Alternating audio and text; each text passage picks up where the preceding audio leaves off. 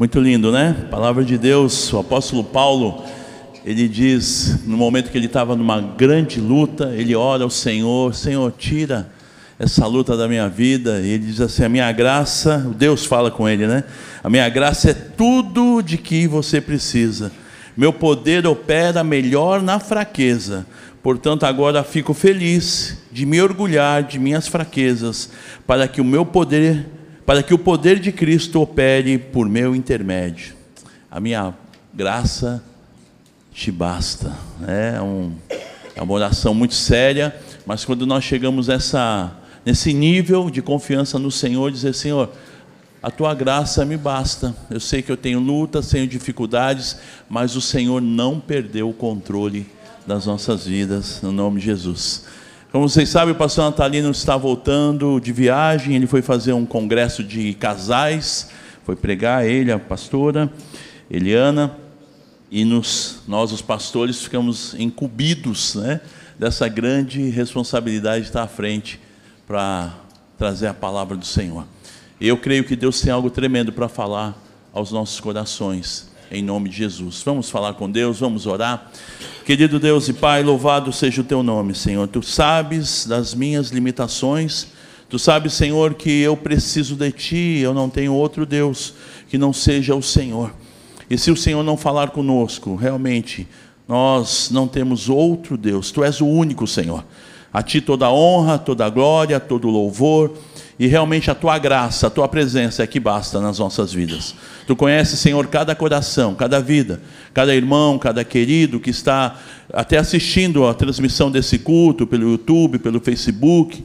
Não sabemos como estão os corações, mas o Senhor conhece todas as coisas. O Senhor sabe de tudo. Portanto, Senhor, fala conosco nesta noite, assim como o Senhor já falou nos louvores, nas ministrações, o Senhor pode falar aos nossos corações. Continua conosco, Pai. Nós precisamos de Ti, te louvamos e declaramos que toda honra, toda glória, todo louvor e toda adoração sejam dadas a Ti, no nome de Jesus. Amém. Amém, meus irmãos. Deus é bom. Eu sei que você já cumprimentou várias vezes, né? O pessoal do louvor, o pastor Moisés pediu para cumprimentar. Eu não vou pedir para você cumprimentar mais, mas pelo menos você vai dar um sorriso para quem está do seu lado. Fala para ele: sorria, Jesus te ama e eu também. em nome de Jesus. Mesmo que você esteja sem dentes, pode sorrir. Sorriso assim meio com a boca fechada, né?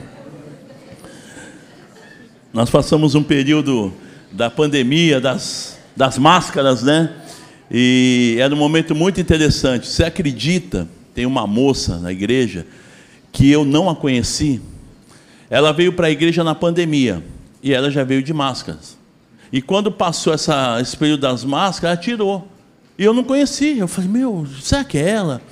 É, porque a máscara realmente. Então, pode dar um sorriso sem máscara, desmascarado diante do Senhor, em nome de Jesus. Eu queria falar sobre um assunto sobre os improváveis. Estava pensando sobre esse assunto, estava assistindo um, uma série, e Deus falou ao meu coração que Deus, Ele escolhe os improváveis. Deus, Ele nos escolheu nós éramos pessoas improváveis. Eu fui lá né, no, no Google saber o que é improvável. Então, o significado de improvável é incerto, desacreditado, que não tem probabilidade de ocorrer, que não se pode provar. O improvável, ele é duvidoso, né? Uma pessoa improvável seria aquela que ninguém acredita que vai dar certo. Ah, isso aí não vai dar certo. Uma pessoa duvidosa, hum, sei não, hein? Se daí não vai dar em nada. Ou, em outras palavras, uma pessoa que não terá sucesso na vida. E aí eu fiquei pensando nos personagens bíblicos, e vários. E aí eu lembrei de José, que foi escravo no Egito. Foi tirado da sua família, ele fazia parte de uma linhagem de reis, de líderes, ele fazia parte das tribos de Israel. e ele foi vendido como escravo no Egito. Improvável que esse menino, com 17 anos, escravo, fosse dar alguma coisa na vida. Lembrei de Davi. Davi era o menor dos seus irmãos, pastor de ovelha, foi esquecido até pela família quando Samuel, profeta, veio ungir um rei, um improvável. Salomão, filho de um relacionamento de adultério. Salomão era filho de Davi com Betseba. Quem é Salomão? Quem vai ser Salomão? Um improvável. Tem mulheres também, exemplos de mulheres. Raabe, uma prostituta que foi salva da destruição lá de Jericó, se converteu ao Deus de Israel, se tornou tataravó de Davi entrou na genealogia de Jesus, uma prostituta estrangeira, idólatra, mas que se converteu e Deus mudou a história dela, uma improvável. Ruth, uma outra moça, uma mulher estrangeira, também vinha da idolatria, mas que se converteu ao Senhor e ela se tornou nada mais, nada menos do que a bisavó de Davi. Também entrou na genealogia da família de Jesus. Os discípulos de Jesus, pessoas improváveis, doze homens sem cultura, sua maioria, sem é, pessoas comuns na sociedade, improváveis, mas que mudaram a história da humanidade. Naquele período eles foram tremendo, improváveis que o Senhor mudou. E uma outra, última mulher, a mulher samaritana. Uma mulher adúltera, com vários maridos, mas que, ao se encontrar com Jesus, a sua história nunca mais foi a mesma. E o que eu vejo aqui de é, algo que aconteceu com cada um desses personagens foi a presença de Jesus na vida deles porque eles tiveram um encontro com Deus, porque eles puderam encontrar esse Deus maravilhoso, de improváveis, pessoas que ó, não vai dar em nada. O Senhor mudou, e assim foi conosco também. Éramos improváveis, não tínhamos, estávamos indo para um buraco. Alguns de nós estavam, estavam num buraco. Improváveis, não vai dar, isso daí não dá, não vai dar nada na vida, isso daí não tem condições ou até parecia que é, é, tínhamos condições, mas nós sabíamos como nós estávamos, o vazio do nosso coração, a tristeza, a angústia. Aparentemente parecia para alguns, é, parecia que estava tudo bem, mas interiormente nós sabíamos como nós estávamos. Éramos improváveis. Eu queria que você abrisse comigo a sua Bíblia. Em 1 Coríntios, no capítulo 1, falar um pouquinho, o apóstolo Paulo, ele vem falando sobre a mensagem da cruz. Versículos 18 até o 21. 1 Coríntios 1, 18 a 21 diz assim: Certamente, todos acharam, amém? Quem achou diz amém? amém. Quem não achou diz misericórdia? Hum, então acha. 1 Coríntios capítulo 1, 18. 1 Coríntios fica antes de 2 Coríntios. Ajudou? Só para descontrair. Vamos lá, versículo 18 de 1 Coríntios 1. Certamente a palavra da cruz é loucura. A palavra da cruz é loucura. Numa outra versão, a mensagem da morte de Cristo na cruz é loucura. Loucura para os que se perdem, mas para nós que fomos salvos, poder de Deus. Pois está escrito: Destruirei a sabedoria dos sábios e aniquilarei a inteligência dos instruídos. Onde está o sábio? Onde o escriba? Onde o inquiridor deste século? Porventura não tornou Deus louca a sabedoria do mundo? Visto como na sabedoria de Deus o mundo não o conheceu por sua própria sabedoria, aprove a Deus salvar os que creem pela loucura da pregação. Deixa marcado aí, mas vamos lá em 2 Coríntios, algumas páginas para frente, no capítulo 6. 2 Coríntios 6, versículos 8 até o 10. 2 Coríntios 6, de 8 a 10.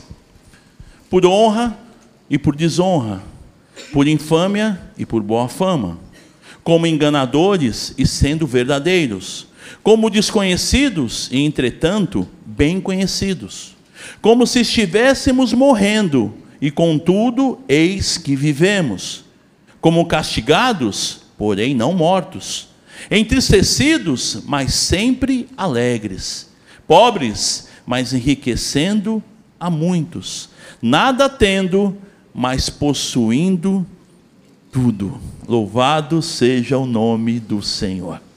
Antes de Jesus entrar nas nossas vidas, nós achávamos que essa mensagem também era loucura. Fanatismo, exagero, nada a ver. Hoje pela manhã eu estava conversando com, com mano, com o irmãozinho, e ele comentava, né? É, esse negócio de ser crente é loucura, não curtia, mas quando ele encontrou Jesus, ele percebeu que essa mensagem é maravilhosa, é real. E foi assim com a gente, não foi? Porque nós não conhecíamos Jesus, nós não podíamos compreender essa mensagem, essa não podíamos compreender isso, que, pô, que, por que, que os crentes vão na igreja? Por, por que tudo isso? Por que, que o pessoal, né, o, existe uma característica do cristão, né, que dizem que é o proselitismo, que o cristão ele quer convencer as pessoas. E por que, que nós queremos convencer as pessoas? Porque foi algo tão bom para a gente, que a gente quer convencer. E às vezes, na imaturidade, na falta de conhecimento, quando a gente é novo convertido, a gente quer jogar Jesus por goela abaixo dos nossos parentes. Eu lembro assim, eu novo convertido, eu queria que meus pais se convertessem, só faltava pegar o meu pai na parede. E não é por força, nem por violência, mas a nossa é, imaturidade cristã, né? na fé, você quer, porque o que aconteceu na nossa vida quando Jesus entra é maravilhoso. Nós éramos improváveis. Eu lembro do meu testemunho, havia um vazio tão grande no meu coração, uma falta de paz, uma angústia. E de repente eu conheço a mensagem da cruz, a loucura para os que se perdem. E essa mensagem entrou no meu coração instantaneamente. Ele mudou a minha história. Eu saí daquele culto transformado. Eu não dormia já há alguns meses, havia uma insônia terrível e eu procurei médicos, procurei ajuda espiritual de várias igrejas, religiões. Mas a partir do momento que Jesus entrou na minha história, ele mudou totalmente a loucura, a mensagem da cruz, ela muda a história do ser humano. E de improvável, de um garoto infeliz, inseguro, Deus mudou a minha vida. Eu me lembro que naquele domingo eu fui orar quando cheguei em casa para dormir e eu ia pegar no sono lá para as quatro, cinco da manhã pelo cansaço e logo tinha que acordar para trabalhar e naquele domingo eu orei assim: Senhor, eu nem sei como falar contigo direito, mas eu quero dormir. Essa é a minha oração. Eu quero dormir, Senhor. Eu creio que aquele Jesus que foi pregado é poderoso para mudar a minha vida, então eu creio que o Senhor vai me dar uma noite de sono. E meus irmãos, foi a minha primeira experiência de milagre. Eu dormi a noite inteira, acordei feliz, sem aquele vazio no coração. E de vez em quando a Tiliana fica me cutucando ali na frente, estou cochilando. Até hoje a gente dorme porque o Senhor lhe traz paz ao nosso coração. Agora eu durmo porque estou ficando velho mesmo, né? Mas o sono, né, do, da paz, da esperança, da alegria, de saber que já não é mais a tua força, o teu poder, mas é a força do Senhor. A mensagem da cruz me alcançou. E nós somos esses improváveis e todos esses que nós citamos aqui, eles confiaram no Senhor, eles reconheceram as suas limitações, eles reconheceram que eram limitados, mas porque confiaram em Deus, o Senhor mudou a história deles. Isso é maravilhoso. Ainda em 1 Coríntios, volta lá, por favor, nos versículos 26, 1 Coríntios 26 é, 1,26, quer dizer? 1 Coríntios 1, 26, diz assim: Irmãos, reparai, pois, na vossa vocação, visto que não foram chamados muitos sábios segundo a carne, nem muitos poderosos, nem muitos de nobre nascimento. Pelo contrário, Deus escolheu, dá uma olhada para quem está do seu lado e fala: Deus escolheu as coisas loucas do mundo. Olha esse doidão que está do seu lado. Deus escolheu as coisas loucas do mundo. Para quê? Para envergonhar os sábios e escolheu as coisas fracas do mundo para envergonhar as fortes. Deus escolheu as coisas humildes do mundo e as desprezadas e aquelas que não são para reduzir a nada as que são Versículo 29, a fim de que ninguém se vanglorie na presença de Deus.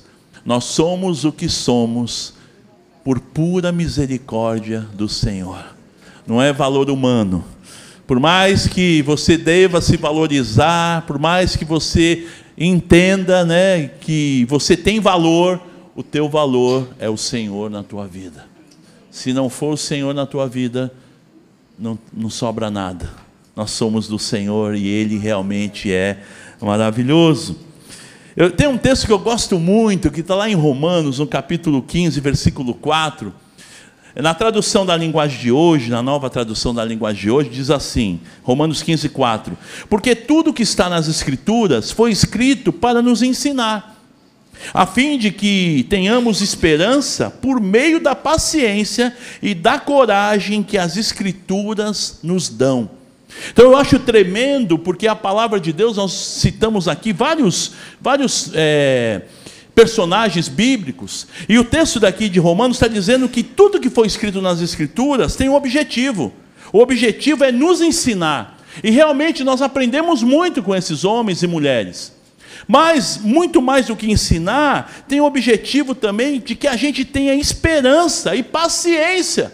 Que assim como Deus agiu na vida desses homens e mulheres, Deus certamente agirá na tua vida, no nome de Jesus. Ontem eu recebi uma, um videozinho, e um pastor aí, um, um homem famoso, e ele, ele falava algumas coisas, até que no início eu gostei do, do assunto, ele dizia né, de que tem igrejas que fazem duas horas de louvor e dez minutos da palavra. Né?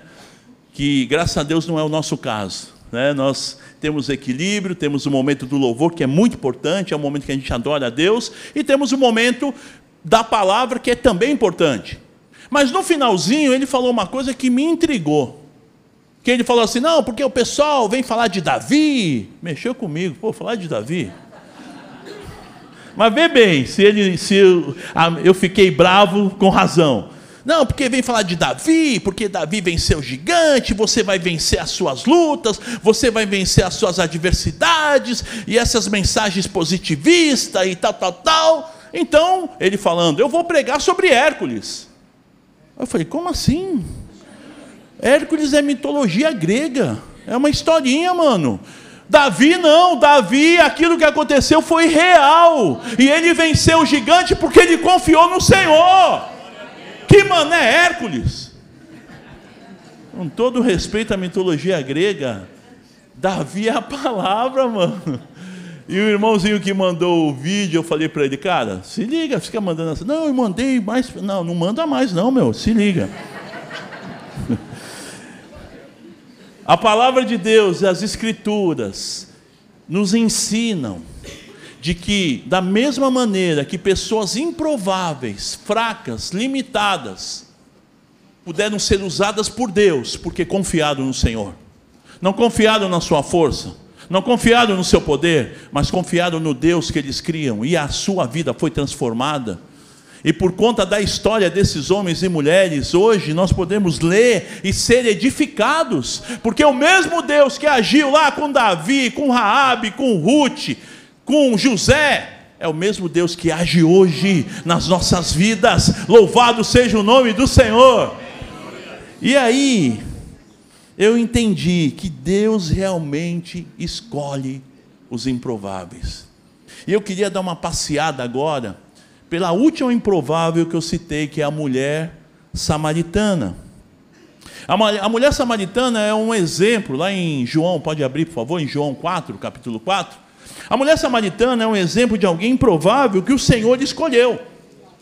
Uma mulher que tem a sua história de uma forma assim bem complicada. Você pode deixar aberto aí em, em João, no capítulo 4. A gente vai vai estar tá falando um pouquinho, mas Jesus ele decide passar por Samaria. Samaria era um lugar que os judeus não passavam. Em outras palavras, os judeus não gostavam dos samaritanos e vice-versa.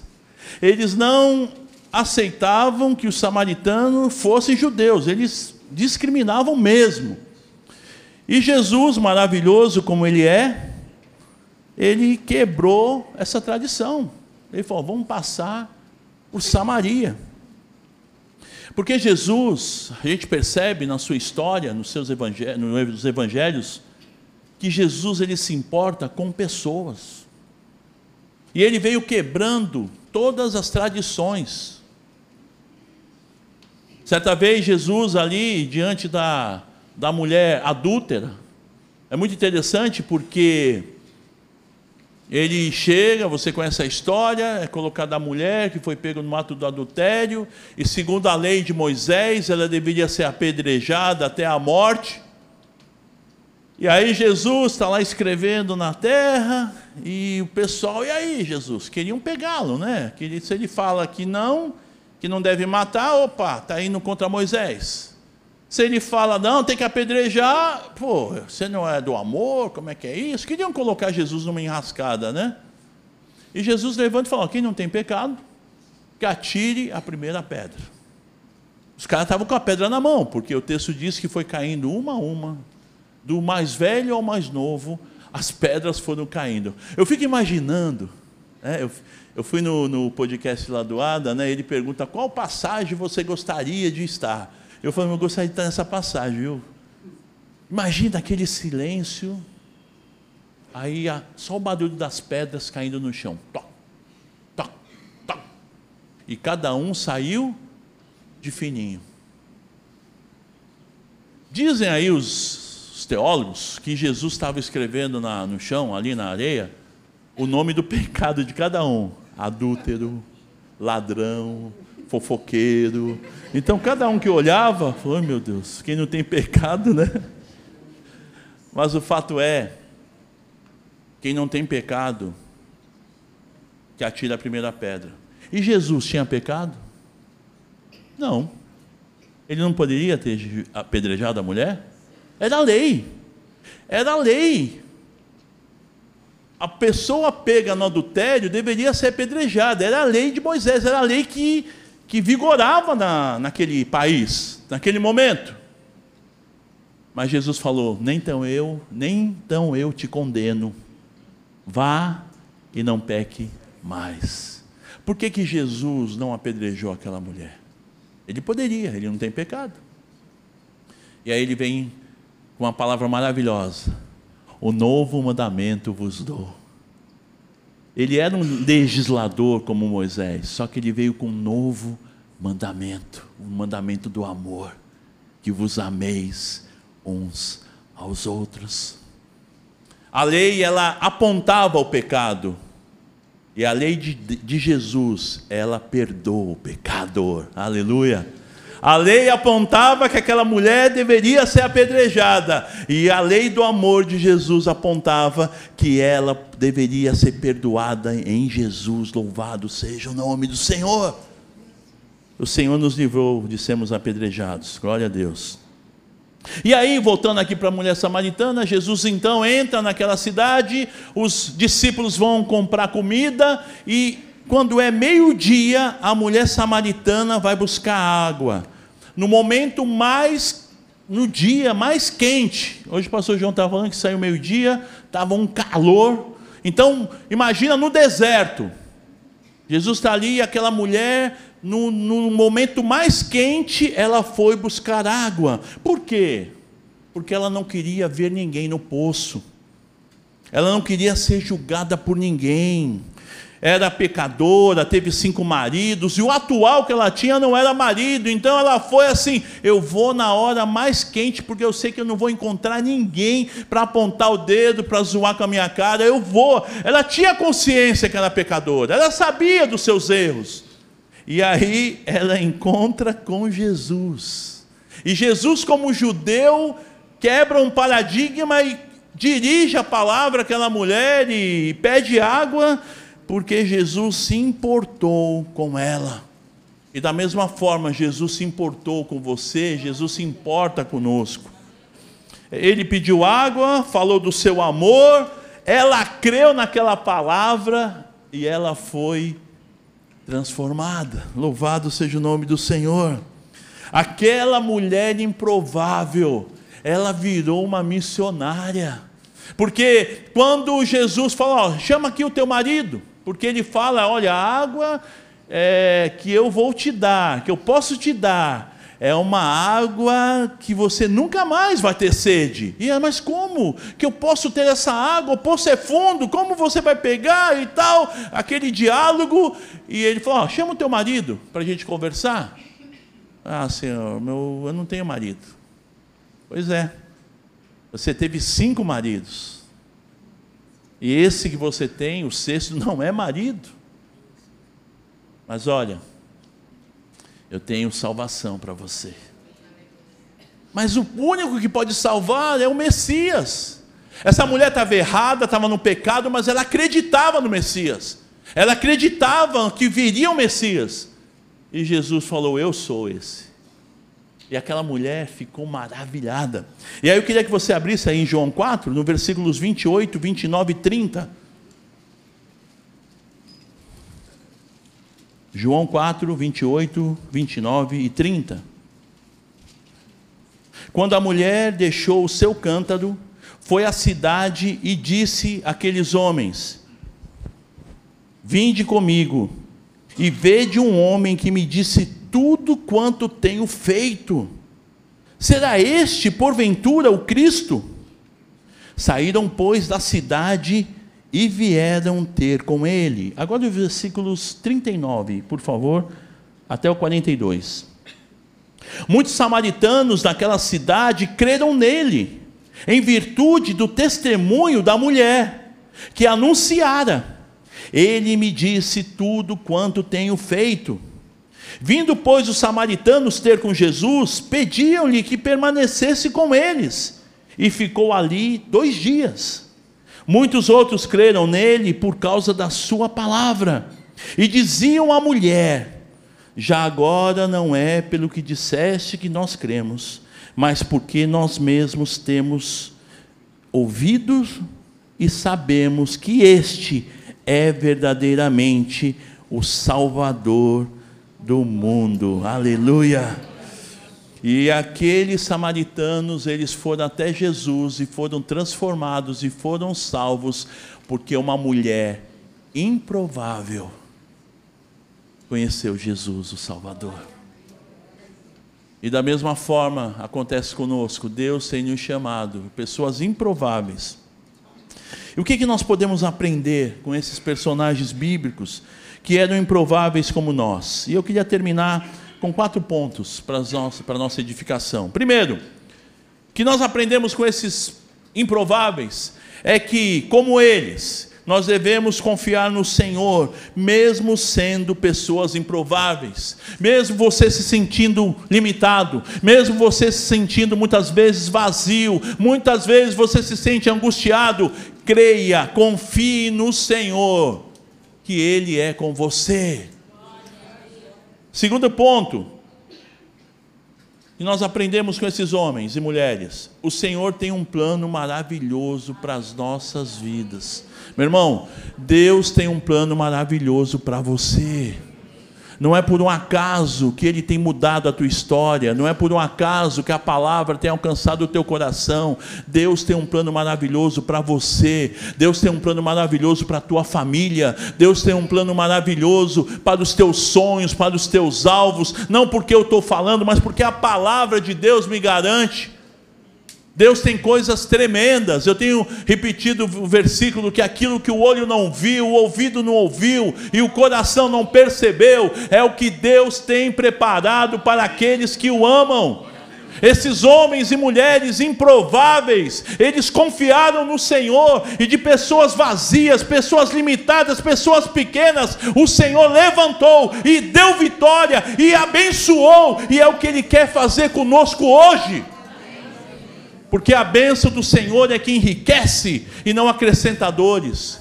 E eu tenho repetido e tenho falado porque isso tem acontecido na minha vida. Deus é especialista em abençoar. Deus quer te abençoar, Deus quer abençoar a tua família, Deus quer abençoar os teus filhos. Ah, mas o meu filho está dando trabalho, o meu filho não quer saber de Jesus.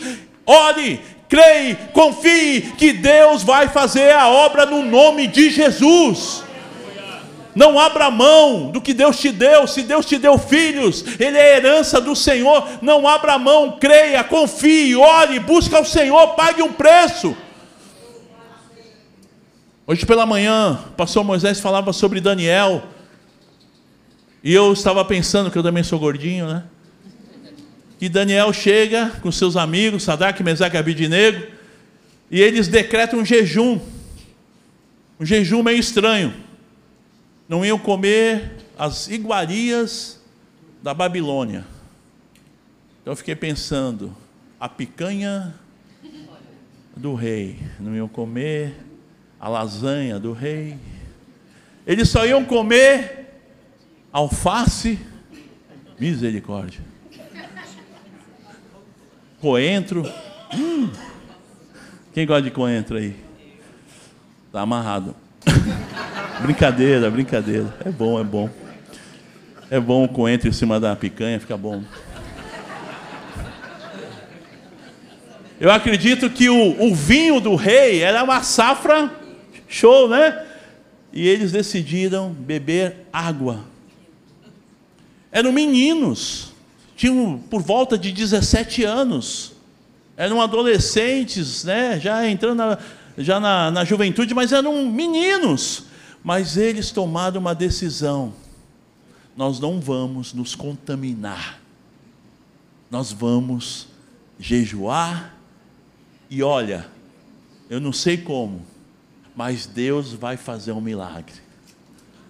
Conversado lá com o responsável, o responsável ficou meio com medo, eles eram ousados, né? Jovem é ousado. Aí conversado com o cara, da, com o responsável da cozinha, falou: Meu, não dá para você fazer um, uma comida diferente para nós? Nem vai dar trabalho. É só, é alface, é chicória, é giló. Essas, nem dá trabalho, é só cortar tal. E ó, vamos economizar ainda. Nem precisa abrir as garrafas de vinho, é água, vamos beber água. E ó, dez dias. Dez dias só. Aí você vê, se a gente estiver meio para baixo, meio ruim, Aí você muda, mas dez dias, dá dez dias. O que a palavra de Deus diz? Que ao término dos dez dias, estes meninos estavam mais saudáveis, mais robustos, mais bonitos do que todos os outros que comiam das iguarias do palácio, das iguarias do palácio lá de Nabucodonosor. E me chama a atenção porque esses meninos, eles decidiram confiar no Senhor. E meu irmão, não tem erro quando você confia no Senhor. Certamente Deus vai te dar a libertação, Deus vai te dar a saída, Deus vai fazer um milagre. Não abra mão do que Deus tem para a tua vida. As promessas do Senhor são reais e elas valem até hoje não, não só até hoje, né? mas ela vale no dia de hoje e ainda é válida para aqueles que confiam no Senhor. O Senhor tem um plano maravilhoso para a tua família. Terceiro lugar, não viva por circunstâncias, mas viva por fé. Creia que o Senhor vai te abençoar, olhando para Jesus, o Autor e Consumador da vossa fé. E por último, em quarto lugar, Deus vai usar você através do seu testemunho, como fez com aquela mulher samaritana. Você já imaginou uma mulher mal falada, que era teve cinco maridos, e naquela sociedade, hoje já seria um, né, uma coisa meio estranha, mas naquela sociedade muito mais. Teve cinco maridos e, e esse sexto não é marido. Mas essa mulher, ela foi tocada, ela foi cheia de Jesus, Jesus entrou no seu coração e de uma forma maravilhosa, ela foi usada nas mãos do Senhor. Deus quer te usar. Deus quer te usar. Deus quer usar você para fazer a diferença na tua família. Deus quer usar você para fazer a diferença no teu bairro. Deus quer usar você para fazer a diferença no teu condomínio, no teu trabalho. Deus quer te usar, basta que você confie, que você tome posse das bênçãos que são tuas, que são nossas. E certamente Deus vai te usar, e não necessariamente você tem que pregar, porque você pode dizer: ah, mas eu não sou pregador, eu não sou pastor, eu não tenho o dom da palavra. Eh, não importa, Deus vai usar o teu testemunho, a mudança de vida, a tua transformação. Eu, no início, como eu disse, eu tentei é, pregar o Evangelho para os meus pais, de na força, e aí alguém me orientou. Não é desse jeito. Então eu comecei a ficar na minha. Não falava mais sobre igreja, sobre Jesus, mas eles viram a diferença na minha vida eles começaram a olhar, ele está diferente, não está mais rebeldinho. É, eu tinha 15 anos, né? O adolescente é meio rebelde e não tem Jesus, né? Quem tem, porque aqui os nossos adolescentes não são rebeldes, não é, Moisés? Os nossos são diferentes, ninguém é rebelde. Lava louça em casa, numa boa, ajuda, ninguém é rebelde. Em nome de Jesus, pela fé eu creio. E aí eles começaram a ver mudança. Eu comecei a querer ganhá-los para Jesus com a minha vida. E, e, não, e, não, era uma coisa forçada, é natural, porque quando Jesus entra, você muda. Né? Não faz força, é como o pastor Natalino fala, né? Você nunca viu uma. A gente tem aqui algumas árvores, algumas goiabeiras, e a gente não vê nenhuma goiabeira fazendo uh, para dar goiaba. A goiaba, de repente, não, já está aí a goiaba, ela nada, né?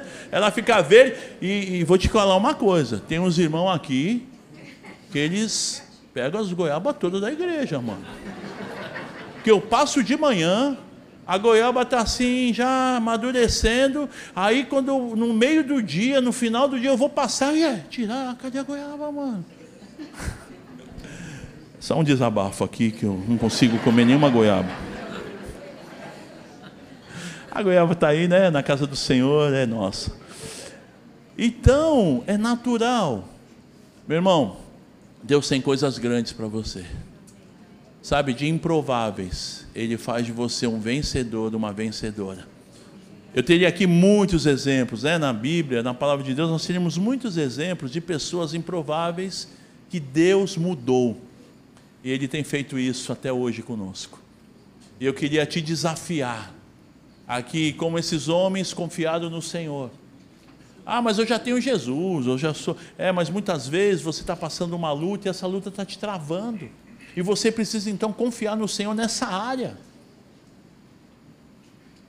Eu, era, eu lembro quando os meus meninos eram pequenos, crianças, e e a gente às vezes ficava chateado porque a criança ficava chorando, atrapalhava o sono. Mal sabia eu que a luta ia vir quando eles se tornassem adolescentes, né? Quando se tornassem jovens. E às vezes a gente fica incomodado com uma luta tão pequena.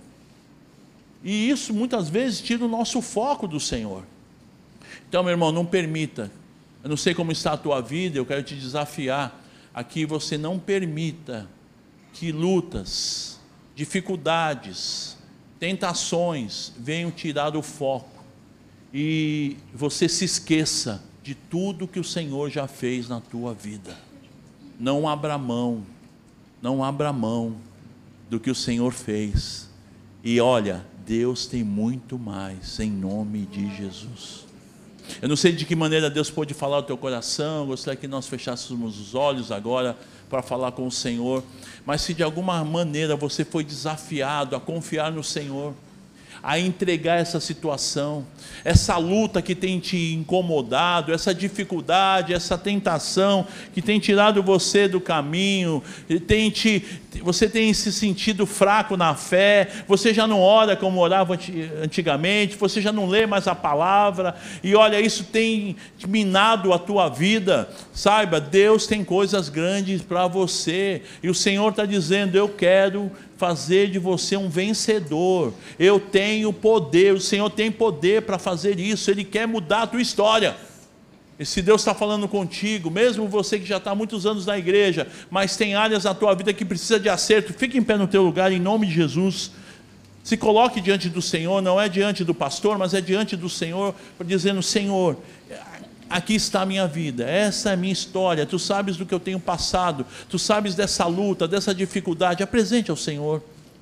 Ah, eu tenho dificuldade meu temperamento, misericórdia, está difícil, eu sou, muito, eu sou muito explosivo, eu não tenho paciência. Peça a Deus. Deus, Ele muda a nossa história. Pai amado, Pai querido, louvado seja o teu nome. Eu quero, Pai, apresentar essas vidas diante de Ti, eu me apresento juntamente com eles. Áreas, Senhor, nas nossas vidas, que muitas vezes, Senhor, tem atrapalhado na comunhão contigo. Áreas, ó Pai, de relacionamentos, áreas no que diz respeito ao nosso temperamento. Tem misericórdia, pecados também, Senhor. Tem misericórdia. A tua palavra diz que aquele que confessa e deixa alcança misericórdia. E nós precisamos da tua misericórdia, Senhor. Oh Deus, queremos trazer à memória aquilo que nos dá esperança Queremos trazer à memória, Senhor, o teu sacrifício na cruz, que foi tão grande, por tão grande amor, o Senhor se entregou por nós. Falávamos aqui, líamos aqui sobre a mensagem da cruz, a mensagem de Jesus na cruz do Calvário, loucura para os que se perdem, para os que perecem, mas para nós que fomos salvos é o poder de Deus. E eu Deus que essa mensagem possa transformar as nossas vidas. Cada área, Senhor, da nossa vida que nós estamos aqui apresentando, pedimos ao Senhor a tua intervenção, que haja mudança, no nome de Jesus. Nós pedimos isso, Senhor, eu creio, eu te agradeço, nós te agradecemos pela bênção, pela vitória, pela libertação, pela, pela vitória e saída dessa situação, em nome de Jesus. Nós oramos assim no nome de Jesus. Amém. Repete uma oração comigo, você que está de pé, diga assim: querido Deus e Pai, eu creio que o Senhor Jesus, que a mensagem da cruz tem poder para mudar a minha vida, e essa situação que tem me atrapalhado na comunhão contigo, eu coloco nas tuas mãos e eu creio que o Senhor já me deu a vitória no nome de Jesus. Louve ao Senhor, querido. Glorifica a Deus. Aleluia. Aleluia.